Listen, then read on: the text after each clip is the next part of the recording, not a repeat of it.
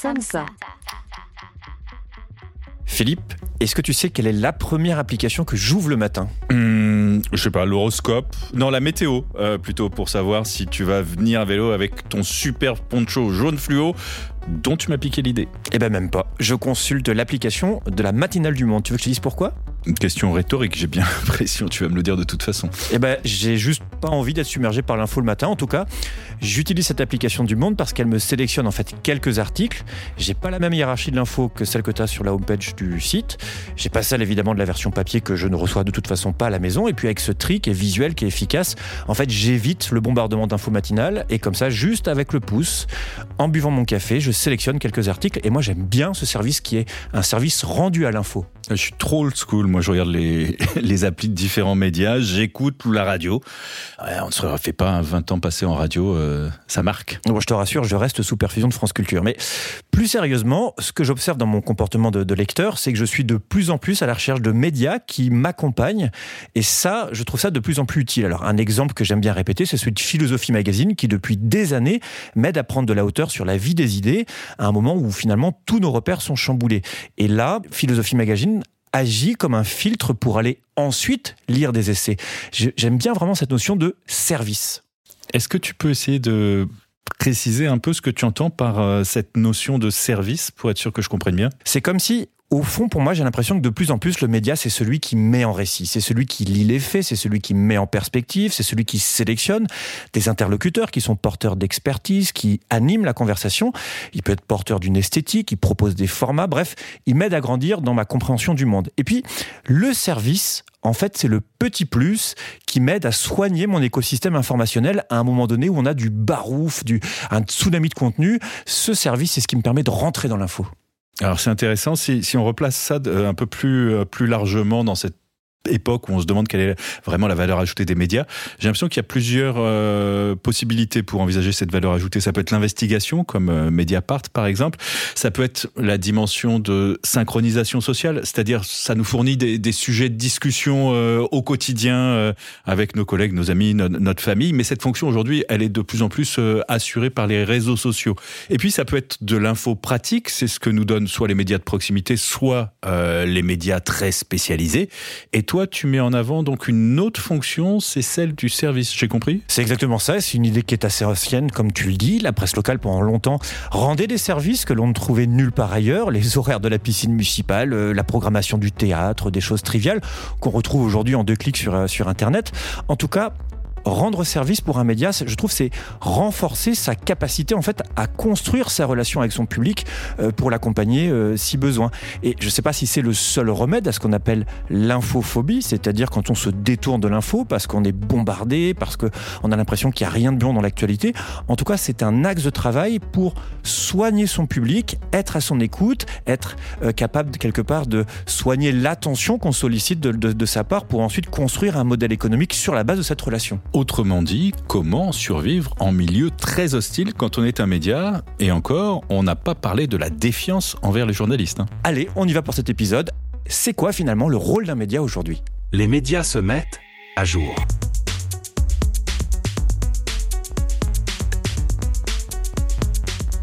Les médias se mettent à jour. On pourrait se présenter pour commencer peut-être. Je suis Julien Lebot, je suis responsable innovation chez samsa.fr, mais aussi rédacteur en chef adjoint du Dessous des cartes et auteur-réalisateur. Je suis Philippe Couve et je suis euh, directeur et fondateur de samsa.fr qui forme et accompagne les médias et tous ceux qui ont un projet éditorial. Philippe, en un mot, on rappelle le principe de ce podcast peut-être? Alors on discute tous les jours, nous, avec nos clients médias, on parle entre nous dans l'équipe aussi, des évolutions des audiences, des nouveaux contenus, des modèles économiques, de l'évolution des organisations et de toutes ces transformations qui font le quotidien des médias. Et là, on va essayer de vous partager certaines de ces réflexions. Alors euh, aujourd'hui, Philippe? Dans cet épisode, si je résume, on va revenir sur une question pas évidente, comment travailler sur la qualité de la relation qu'on peut avoir avec ses audiences? Et pour ce faire, on va en parler dans quelques instants avec Marie-Catherine Beut, qui est rédactrice en chef du numérique pour Vous savez, ce média qui n'arrête pas de recruter sur Welcome to the Jungle. Ah, ça, c'est la vision euh, qu'on a chaque semaine ou presque en fabriquant la rubrique lundi recrutement de la newsletter de Samsa. On y repère toutes les offres d'emploi dans les médias ou la communication digitale. Et effectivement, le média contexte y figure souvent. On essaiera de comprendre pourquoi dans un instant. Alors Philippe, d'abord, un détour pour parler de l'arrivée très concrète des intelligences artificielles dans les rédactions et peut-être une question que je me suis posée ces derniers jours et j'aimerais avoir ton avis là-dessus au sujet du projet qui a été lancé par un média en ligne américain, Semaphore, et qui a lancé Semaphore Signals. Tu vois ce que c'est? Non, pas du tout. Alors, Sémaphore, d'abord, c'est un site d'information qui a été fondé en 2022 par un ancien rédacteur en chef de BuzzFeed News, euh, qui était aussi d'ailleurs chroniqueur média au New York Times, et par l'ancien PDG de, Bloomberg. Ce site est gratuit, il est en anglais, et il traite des informations globales sur le monde, euh, et il essaie de jouer finalement sur la distinction entre les faits, donc les news, et ce qu'on peut en dire pas très original jusque-là. Non, mais par contre, ce qu'il propose, c'est un nouveau fil d'actualité mondial qui s'appelle les Signals, dans lequel, en fait, les journalistes de ce média, eh bien, ils travaillent à l'aide d'outils qui sont mis à disposition par Microsoft et donc par OpenAI, euh, et, ils se proposent, en fait, d'offrir aux lecteurs des perspectives ou des informations diverses. C'est gentil, mais qu'est-ce que ça veut dire? Alors selon ses fondateurs, euh, aucune agence de presse à l'heure actuelle n'a le monopole des faits ou de l'analyse la plus intelligente. Et donc l'idée, c'est d'aller chercher euh, sur Internet le meilleur du reporting mondial. Et c'est succinctement résumé et clairement organisé. Enfin selon Sémaphore, l'idée c'est vraiment de dire que l'info aujourd'hui, elle n'est plus sociale. Autrement dit, on ne va pas chercher forcément l'altérité sur les réseaux sociaux qui nous ont enfermés dans leur bulle de filtre. Mais grâce à l'intelligence artificielle, on va être capable, au-delà des faits qui sont rassemblés par Sémaphore, d'aller chercher des perspectives. Et puis évidemment, il y a l'idée de productivité, de gagner du temps. On fait vite des résumés des différentes perspectives sur, sur, les, sur les situations, sur les faits. Est-ce que c'est une bonne idée? Ben Moi, je trouve ça très étrange. Je trouve ça même un peu cheap d'aller chercher cette façon de faire une espèce de sous-veille vaguement prémâchée par euh, des IA. Et pour tout te dire, on parlait euh, tout début de ce podcast de la relation euh, à l'audience. Je trouve que là, on est vraiment dans un service un peu facile, assez peu qualitatif finalement vis à -vis de ce qu'on peut attendre d'un média qui nous soigne et qui nous accompagne dans le monde. D'autant plus qu'il y a peut-être des choses à construire autour des IA en matière d'amélioration de nos outils de veille. Et peut-être qu'un bon point de départ ici, encore une fois, c'est un constat. Chaque jour, à chaque instant, nos écrans nous interpellent et le résultat de cette sursollicitation, c'est la tentation de la déconnexion, voire du blocage généralisé. Je me débarrasse de mon smartphone. Oui, c'est le dommage collatéral de l'économie de l'attention. La valeur, euh, c'était, enfin, ou c'est encore la captation de l'attention, le temps de cerveau disponible, comme disait l'ancien euh, directeur général de, de, TF1, et non pas la relation ou le service qu'on peut rendre aux internautes. Résultat des courses, quand tout le monde bloque ou évite l'info, on est bien obligé de repenser notre façon de nous adresser aux internautes, avec de nombreuses questions que nos clients se posent et nous pose que peut-on et que doit-on faire pour rétablir le lien? Que doit-on faire pour fidéliser? Que doit-on faire pour inciter les internautes à nous lire, voire à nous financer directement? Et encore une fois, dans ce contexte technologique, hein, je parle évidemment des intelligences artificielles et puis d'évolution des usages, où on a de l'évitement, on a une défiance quand même qui est très très forte vis-à-vis -vis de la profession et qui rendent les éléments de réponse euh, très complexes. Mais ce qui se dégage, et ça c'est intéressant, c'est qu'on a toujours finalement ce besoin d'information, mais pas nécessairement tout le temps, tout de suite, et pas nécessairement sur des formats qui sont courts, débatogènes, comme on les trouvait sur les réseaux sociaux. Sans oublier ce que disait notre consultant et formateur en intelligence artificielle, Olivier Martinez, on a déjà parlé ici, la personnalisation de l'info, elle va peut-être passer du côté des IA génératives qui mettront elles-mêmes en forme une partie des infos à la demande des audiences. Et ça ne sera plus forcément décidé par les éditeurs. Oui, et d'ailleurs, c'est ça qui me conduit à imaginer une distinction entre l'info euh, et le média à proprement parler pour l'avenir et le, le service, comme si on pouvait avoir d'une part le travail de fourniture d'infos ou de données utiles certifiées par le média, c'est court, c'est factuel, c'est à la demande, et d'autre part le travail du média qui est euh, celui qui m'accompagne, qui me propose des récits, des dispositifs qui m'accompagnent, comme si on pouvait travailler sur ces deux volets, ces deux types de services pour euh, construire une vraie relation durable avec des audiences. Et on en arrive à la question clé de cet épisode, c'est quoi finalement le rôle d'un média aujourd'hui?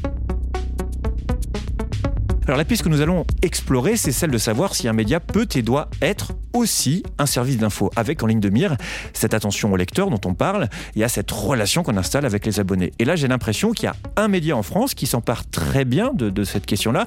C'est un média qui s'appelle Contexte et donc on a invité Marie-Catherine Beut qui est rédactrice en chef du numérique de Contexte. Mais d'abord, peut-être un peu de contexte, Marie-Catherine. Euh, C'était facile celle-là. Bienvenue. Euh, bonjour. Alors, euh, Contexte, qu'est-ce que c'est? Je reprécise mon rôle. Moi, je suis rédactrice en chef de contexte à Paris et pas spécifiquement numérique, puisqu'on est un média purement numérique. Euh, donc cette distinction, elle n'a pas lieu d'être chez nous.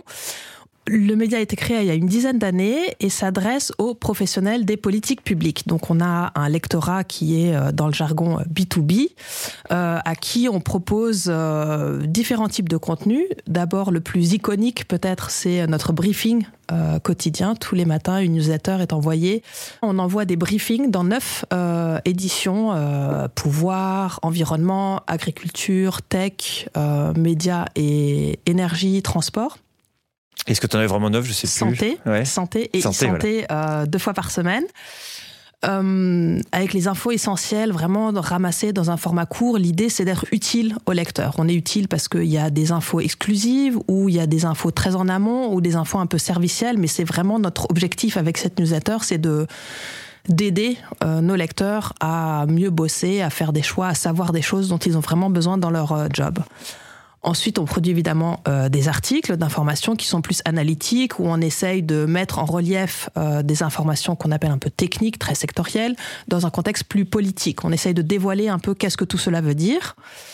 Et puis, on a euh, un service qui s'appelle Scan, qui est un outil de veille et de suivi en temps réel de la procédure législative. C'est une des briques de notre euh, offre d'information au lecteur dans notre idée d'être hyper utile. Et donc on peut suivre euh, les amendements, euh, l'évolution d'un projet de loi, euh, se créer des alertes automatisées et donc vraiment avoir de l'information, cette fois pas mise en forme par des journalistes mais produite par un, outil pour encore une fois aider, aider nos lecteurs, aider notre public dans son, dans son quotidien. C'est ça que je trouve extrêmement fort, c'est que vous avez une cible évidemment tout identifiée puisque c'est du B2B comme tu le disais, mais vous avez vraiment travaillé sur les, je dirais, les différents types de besoins qui font le quotidien de votre cible et donc c'est là où ça se rapproche je trouve de la problématique qu'on avait euh, tout à l'heure euh, posé avec, euh, avec Philippe, c'est-à-dire de réussir à identifier la meilleure façon d'accompagner ces personnes dans leurs besoins depuis, comme tu dis, cette newsletter presque à la Axios du bullet points, un truc qu'on peut lire très très vite, jusqu'à ce service très pointu où on peut suivre détail par détail l'évolution d'un projet de, de, de loi. Oui, puis ce côté être utile au lecteur, nous, c'est vraiment un, un, phare dans notre quotidien, c'est-à-dire que même les informations qu'on met, certes, au format réduit, bref, etc., on se pose encore une fois pour chaque information la question de est-ce qu'elle est utile ou quand il y a une grosse séquence d'informations, on se pose les questions de qu'est-ce qui va être là-dedans utile pour nos lecteurs, enfin le côté utilitaire est hyper présent à la fois sur la manière de donner les infos et aussi sur le fond des sujets. Comment ça se traduit? Je ne sais pas si vous avez des conférences de rédaction ou quand vous discutez des sujets. Comment cette préoccupation de l'utilité, elle se traduit dans les débats dans la rédaction Alors c'est très curieux. Moi, c'était une de mes grandes surprises en arrivant chez Context. Ça fait euh, six mois que je suis, euh, je suis chez eux après un, un, parcours dans des rédactions beaucoup plus classiques. On peut les citer peut-être? Euh, Le Figaro, Prisma Media pour Business Insider France et euh, dernièrement l'Opinion et, et, désormais Contexte. Et donc chez Contexte, euh, la conf de rédaction, elle n'est pas quotidienne, alors qu'on fait un journal tous les jours. Euh, on a ces conversations-là une fois par semaine, le lundi, euh, à la fois avec la rédaction de Paris, la rédaction de Bruxelles, où il y a une quinzaine de, de journalistes. Vous êtes le média français qui a la plus grosse rédaction euh, à Bruxelles auprès des instances européennes. Absolument, enfin, la plus grosse rédaction francophone. Francophone. Et puis, euh, donc on a cette conversation d'abord au global, Paris-Bruxelles, qu'est-ce qu'on a comme euh, sujet en commun à, à couvrir? Donc c'était très évident, par exemple là, pendant toute la séquence de la crise agricole, qu'est-ce qui se passe à Bruxelles, qu'est-ce qui se passe à Paris, qu'est-ce qui se passe dans d'autres pays européens, qu'est-ce qu'on a comme fil à aller chercher et qui vont être utiles pour nos lecteurs euh, en France. Et puis ensuite, on, se, on sépare notre conférence de rédaction dans un espace où les Parisiens vont discuter entre eux sur des séquences plus euh, ou sur des problématiques plus locales. Et euh, même chose à, Bruxelles. Et après, ça donne un peu le coup d'envoi de, de, la semaine. Et le reste des conversations éditoriales ont lieu plutôt au sein de chaque, ce qu'on appelle pôle. Donc un pôle agro-envie, un pôle énergie-transport. Euh, et puis énormément de choses viennent, euh, encore une fois, c'est un côté vraiment atypique, moi je trouve chez, chez Context, viennent des journalistes eux-mêmes, euh, tout le monde est très expert. On fait confiance à chaque journaliste pour savoir qu'est-ce qu'il doit euh, traiter en priorité. Et évidemment, euh, il fait partie d'une équipe. Il a un, responsable. Et puis nous, à la rédaction en chef aussi, on est, on peut être des sparring partners pour avoir ces conversations-là.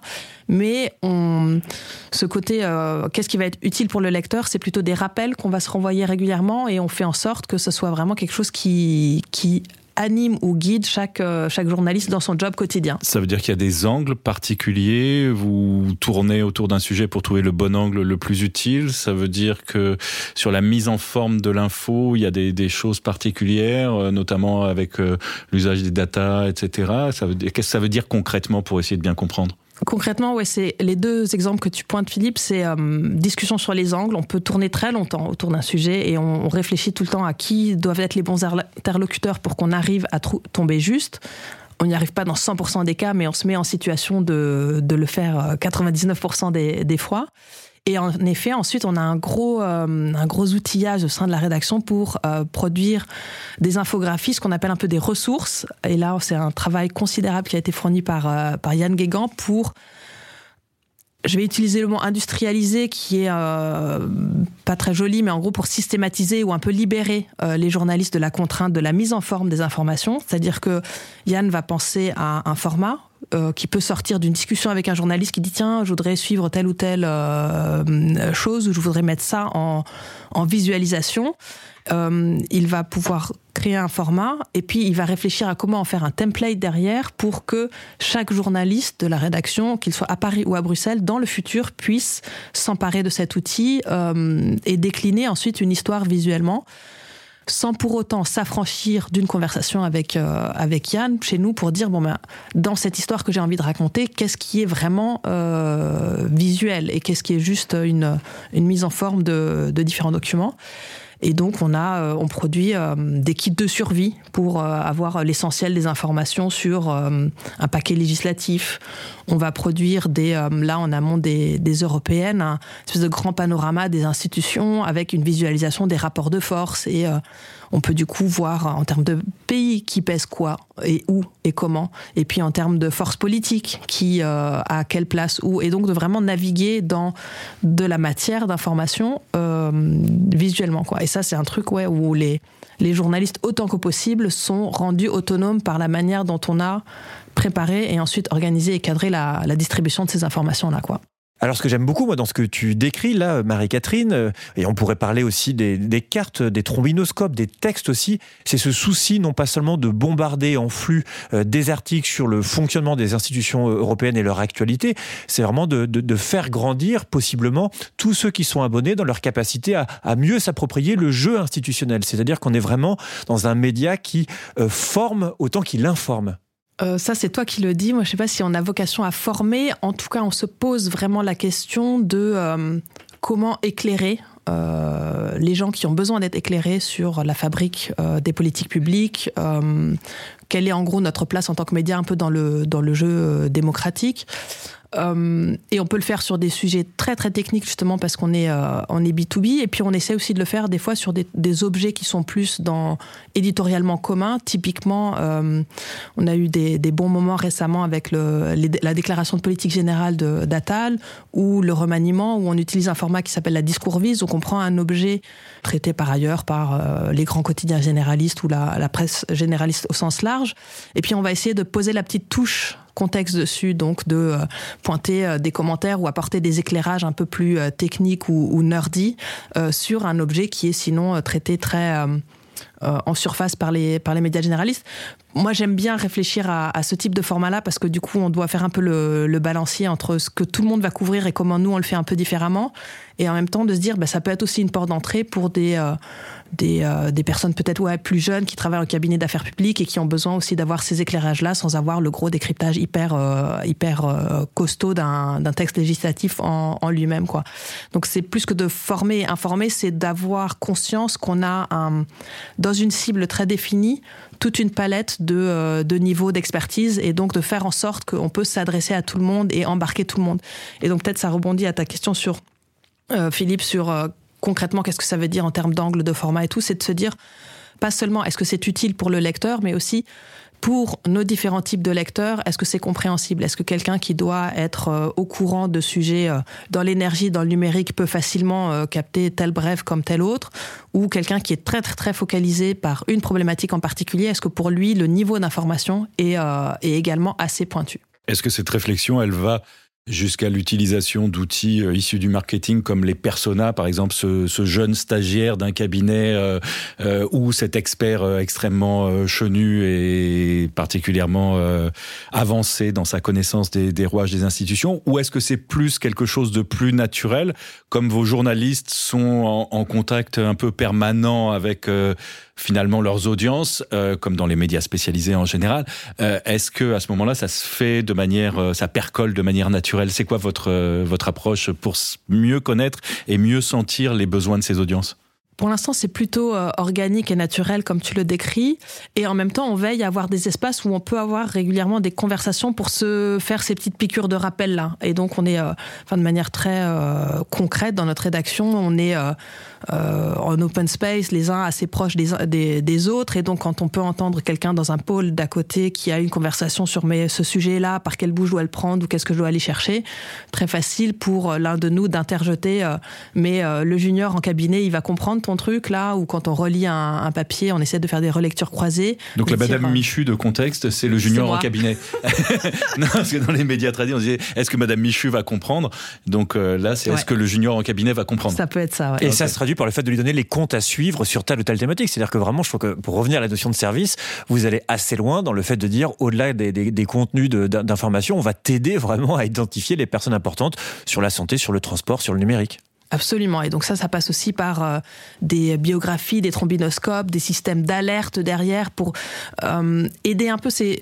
Pour moi, ça rentre un peu dans de la personnalisation au sens où on donne les moyens à nos lecteurs de recevoir l'info dont il a vraiment besoin euh, et d'une part de recevoir euh, sous forme d'alerte les infos dont il a besoin et puis par ailleurs d'être libre d'aller piocher ou de découvrir des, nouvelles choses, mais vraiment d'être euh, de créer les contenus et ensuite d'avoir des différents canaux pour que ces, contenus-là arrivent au bon moment chez, chez le lecteur. Et pour moi, la personnalisation passe un peu par, euh, par ça, quoi, par ces systèmes de d'alerte et de veille. Sur cet enjeu de, de personnalisation, on, on en parlait un peu plus tôt. Est-ce que l'IA, pour vous, va, va jouer un rôle et quel rôle vous voyez jouer à l'IA de manière globale dans, euh, dans contexte, dans sa production, dans sa distribution de contenu pour ces, ces différents types d'abonnés? Euh, pour l'instant, on n'a pas de, de doctrine euh, figée. Par contre, cette question de la personnalisation a été abordée lors d'un hackathon qu'on a fait en, en octobre à, hum, chez Context, où il y avait donc la rédaction, les développeurs, euh, des personnes du produit, du marketing. C'était vraiment un.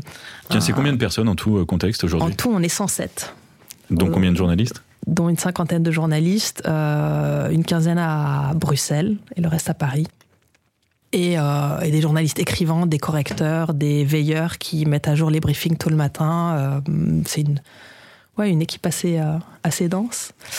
Et, euh, et donc dans ce hackathon là en octobre, on a euh, travaillé sur différents sujets, certains qui venaient euh, de problématiques plus produits, dont cette question de est-ce qu'on veut utiliser des IA génératives pour faire de la personnalisation de briefing? Quelqu'un qui est abonné à énergie, tech et pouvoir, est-ce que il, à quoi ressemble son expérience et qu'est-ce que l'IA générative nous permettrait de faire qu'on n'a pas pu faire jusqu'à présent? Donc c'était vraiment en mode exploratoire. Euh, côté rédac, nous on a regardé est-ce qu'une IA générative permettrait de euh, soulager les journalistes dans leur boulot de veille et qu'est-ce qu'on pourrait générer à partir de là, de la donnée structurée, des tableaux si on donne une page à consulter, une URL. euh, Qu'est-ce qu'on peut demander euh, ou comment est-ce qu'on peut cadrer nos demandes auprès d'une IA pour en sortir de l'information qui peut être utile? Euh, sur des pages qu'on consulte régulièrement, type euh, changement de cabinet au journal officiel, des trucs comme ça hyper structurés, qu'est-ce qu'on peut en sortir?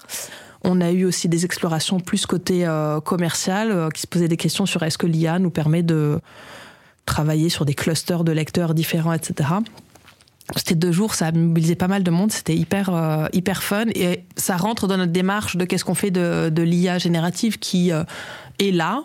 On sait pas trop bien ce qu'on veut en faire. Euh, on va commencer par faire un hackathon pour un peu démystifier le, euh, l'objet, le sujet, voir s'il y a des opportunités à aller chercher. Est-ce qu'il euh, y a des nouvelles choses qu'on, est-ce qu'il y a des choses qu'on voulait faire depuis longtemps qu'on n'a pas pu faire et que maintenant on pourrait faire?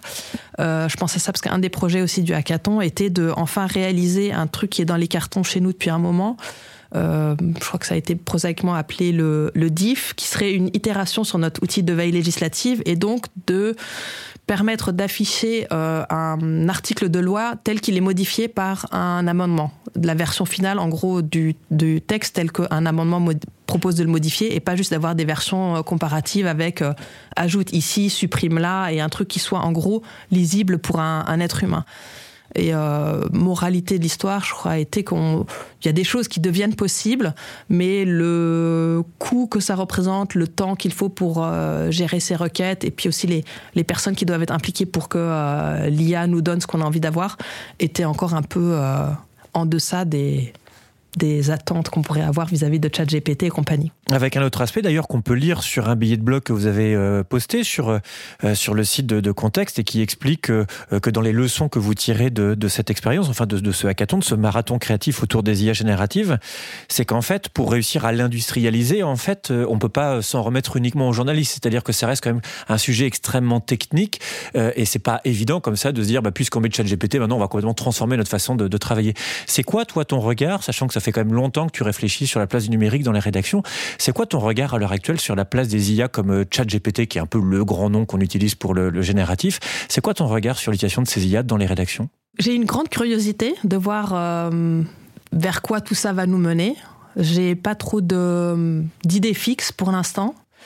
Et euh, j'ai été profondément marquée par un, une analyse de la situation qui a été euh, faite par un, des, euh, des euh, professeurs qui bosse sur l'IA euh, sur un des labos d'IA à Stanford, qui bosse dans un labo qui avait fait aussi, euh, je crois, le tout premier correcteur orthographique euh, qui maintenant on a dans Word et tout, mais donc eux, ils avaient créé ça euh, parmi les premiers. Et ils pointaient ce truc comme vous mettez pas aujourd'hui à côté d'un article que vous, êtes, que vous avez utilisé un correcteur orthographique pour rendre une copie plus claire et ben pour lui, l'IA joue ce rôle-là aussi. Et je sais pas, c'est un truc qui m'a vraiment marqué. Je me dis, tiens, dans un coin de ma tête, la question c'est ces IA génératives aujourd'hui, on les voit vraiment comme des espèces de superpuissance. Et là, tu as quelqu'un qui te dit, euh, c'est juste un outil. Et, euh, et donc, ouais, je vois le truc un peu comme bon, bah, cet outil, qu'est-ce qui va nous permettre de faire? Et où est-ce qu'on va gagner du temps? Et qu'est-ce que ça va optimiser? Et euh, qu'est-ce que ça va permettre de faire par ailleurs? Mais je, ouais, je suis encore un peu en phase euh, attentiste ou curieuse. J'attends de voir qui va avoir des expérimentations euh, utiles euh, autour de, autour de ces, ces technologies. Ah, je veux bien prolonger sur, sur cette question parce que ça fait longtemps qu'on se connaît. Tu m'avais fait le, le, plaisir de venir tenir une chronique dans l'atelier des médias sur RFI il y a, il y a bien longtemps. Et ensuite, tu as parlé de Stanford, tu as passé une année, peut-être un peu plus à Stanford dans le cadre d'un fellowship. Et si je me souviens bien, ton projet de, de recherche à l'issue de ça était comment euh, fixer le temps où on s'informe, c'est-à-dire ne pas être dominé par ces alertes, etc., mais arriver à quantifier et distribuer l'information utile pour une personne euh, dans un format limité en quelque sorte.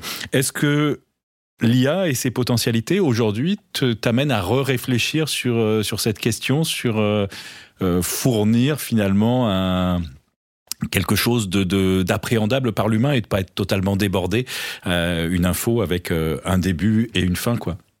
Ouais, rétrospectivement, je pense que j'ai euh, le sujet au fond qui me préoccupait à l'époque était celui de l'attention et de tenir compte du fait que les gens veulent mettre plus ou moins d'attention ou investir plus ou moins de temps, du coup, dans les médias.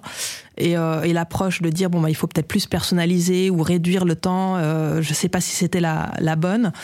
Euh, ce que j'aime bien dans l'idée des IA génératives par rapport à ça, c'est peut-être se dire, tu parlais en tout début d'émission de, de mise en forme et ça, c'est un vrai truc où je me dis, tiens, peut-être que la personnalisation, en fait, elle doit pas passer par les contenus qu'on voit, mais la manière dont c'est délivré. Et là, il euh, y a peut-être des nouvelles technologies qui permettent de faire des choses qu'on ne fait pas encore.